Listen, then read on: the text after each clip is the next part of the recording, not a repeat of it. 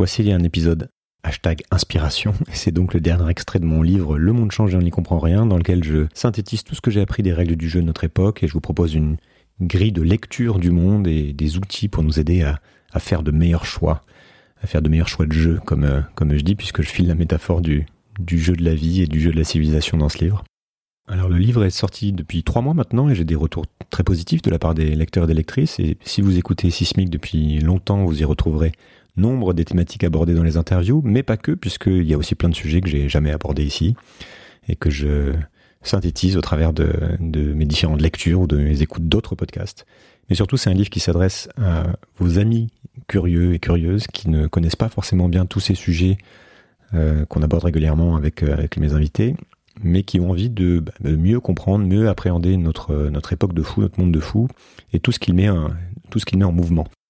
Pour être tout à fait honnête, c'est un, livre qui est difficile à synthétiser en trois phrases. C'est pas pour rien que ça, on écrit des livres, hein, parce qu'on a besoin de place pour, pour s'exprimer. Et je parle de, beaucoup de choses dans, dans ce livre, j'ai un peu tout mis. Même si ça reste évidemment, je l'espère, très, très digeste. Mais voilà, j'espère en tout cas que ces petits extraits auront éveillé votre curiosité, auront éveillé votre désir de, de vous le procurer de, et de, de regarder ce qu'il y a dedans. Voilà, je vous lis un, un passage de la dernière partie qui s'appelle Comment jouer, dans laquelle je livre mon sentiment très personnel sur quoi faire d'une meilleure connaissance des mécanismes du monde. Le chapitre est titré D'où tu parles et c'est un bout de réflexion sur l'importance de comprendre le point de vue de l'autre. Si j'avais une heure pour résoudre un problème, je passerais 55 minutes à réfléchir au problème et 5 minutes à réfléchir aux solutions. Albert Einstein. Albert Einstein, prenant comme toujours le temps très au sérieux, nous alertait sur notre empressement. Nous sommes shootés au solutionnisme. Ne viens pas me voir avec un problème si tu n'as pas de solution à me proposer, me disait-on parfois au bureau. Comme si poser une bonne question n'avait pas de valeur en soi. Comme si admettre la complexité d'une situation n'était pas un préalable à la réflexion. Quand le philosophe et astrophysicien français Aurélien Barrault explique clairement devant un parterre de décideurs du MEDEF en août 2022, lors de l'université d'été du syndicat, qu'il est temps d'être sérieux et de reconnaître notre échec civilisationnel et qu'il faudrait commencer par interroger les questions, on lui demande d'être concret.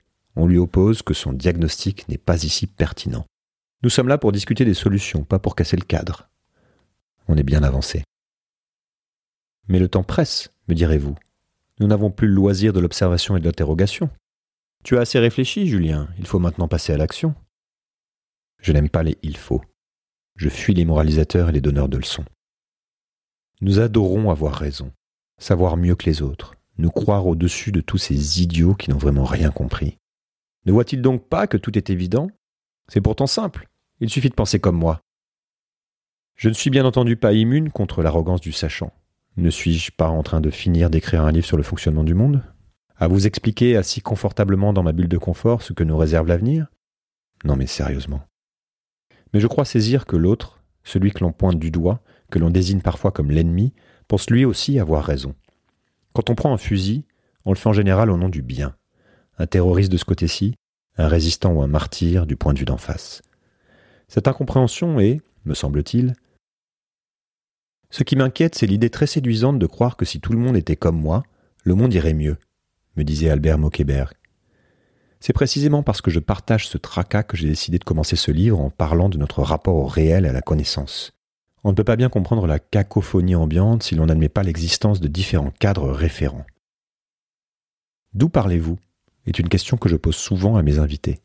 C'est une autre façon d'évoquer ces lunettes que l'on porte. Inspecter au moins un peu le vécu, les intérêts et les croyances de mon interlocuteur m'intéresse tout autant que d'écouter ses convictions. Dis-moi ce que tu vois, je comprendrai ce que tu penses.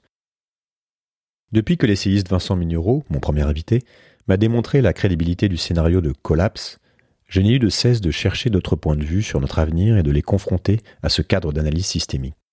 Je voulais trouver ce qui peut-être ne fonctionnait pas dans cette projection décliniste de l'avenir, et aussi identifier des visions alternatives crédibles.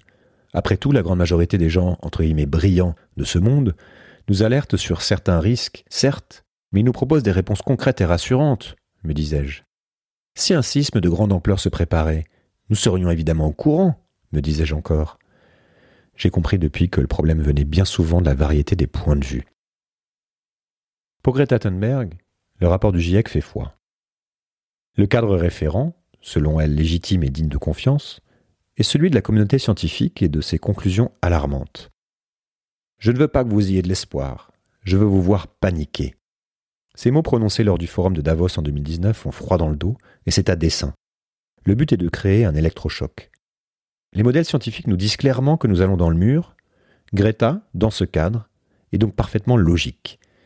Mais si, au contraire, on estime, sur des bases a priori fragiles, que la nature n'a rien à faire avec les équations économiques, alors on arrive raisonnablement à la conclusion que le manque de ressources, la pollution ou le désastre annoncé ne peuvent pas provoquer la fin de la croissance. Et parler du lien entre croissance et émissions de CO2 n'a alors aucun sens. Mais enfin, Greta, tu vois bien que nous faisons tout pour faire de la croissance verte. Cesse donc de paniquer, nous allons innover. Si l'on suppose enfin, comme beaucoup le font, que l'on ne peut pas faire confiance à la science, aux médias ou à la classe politique, inévitablement tous les cadres explosent, et on ne pourra être d'accord sur rien. In fine, la question n'est donc pas de savoir qui a raison dans l'absolu, mais de déterminer le cadre d'analyse le plus pertinent selon le sujet dont on parle. Si l'on discute de la manière de maximiser les profits sur les trois prochaines années, alors mieux vaut ne pas tenir compte du référentiel GIEC. Si en revanche, la question est de savoir comment préserver l'habitabilité de la planète pour les prochains siècles, alors le cadre de pensée que représente le néolibéralisme n'est peut-être pas le plus adapté. Cela ne revient pas à dire que tout le monde a raison en même temps et que chacun finalement est en droit de choisir ce qui est vrai ou pas. Non. C'est essayer de mieux comprendre la raison pour laquelle l'autre pense ce qu'il pense et se nourrir de cela pour être en mesure de déconstruire sa propre vision des choses. Il est des croyances bien ancrées qu'il faut savoir reconnaître et remettre en question. L'une d'entre elles d'ailleurs me taraude. Pour illustrer le propos, je vous la présente. Les individus sont libres et l'humanité a en main sa destinée. Le jeu est ouvert, nous en sommes maîtres. Je m'arrête là. Ensuite, euh, je développe sur euh, une réflexion sur la liberté et dans une sous-partie qui s'appelle la liberté, cette, euh, cette belle illusion dans laquelle j'interroge à la fois notre liberté en tant qu'individu et puis notre liberté en tant que qu'espèce civilisée, dirons-nous, avant de finir par ouvrir les possibles et de partager la réflexion sur, ce que personnellement je fais de tout ça. Voilà, j'en lis pas plus, c'est déjà beaucoup. Peut-être que le livre audio sera, disponible dans quelques temps. En tout cas, le, livre euh, dans son format papier est disponible. J'espère que ça va vous intéresser. Bah, si ça vous intéresse, euh, achetez-le, offrez-le. Et puis si, euh, si ça vous a plu une fois que vous l'avez lu, n'hésitez pas à aller sur les plateformes et à mettre des commentaires, des, étoiles, à en parler sur les réseaux sociaux. Évidemment, comme toujours, ça m'aide beaucoup. Ça m'aide beaucoup à diffuser ces idées, à faire connaître le podcast et le livre.